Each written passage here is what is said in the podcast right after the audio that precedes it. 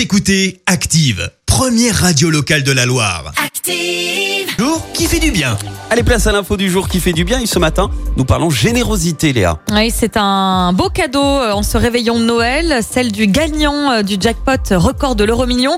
On en avait déjà parlé hier avec Vincent dans la question de Stro. Eh oui. Alors non, euh, le gagnant ne va pas payer un apéro Oh. à tout le monde. Il va faire mieux que ça, Christophe. Le Français qui a remporté le jackpot de 200 millions d'euros à l'euro million compte faire un gros don aux hôpitaux.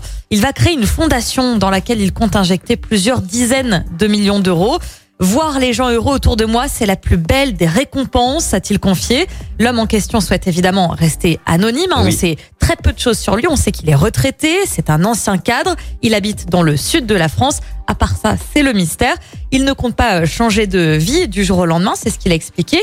En plus de ce don-là, il va offrir une nouvelle voiture à sa fille, financer des travaux dans sa maison. Il compte également aider des proches qui en ont besoin. Quand l'argent tombe du ciel, il faut en faire quelque chose et aider ceux qui n'ont pas autant de chance, sinon ça n'a pas de sens, a-t-il déclaré. Un très beau cadeau de Noël à des personnes qui en ont besoin. Ah oui, complètement. Franchement, bien. Écoutez Active en HD sur votre smartphone, dans la Loire, la Haute-Loire et partout en France, sur activeradio.com.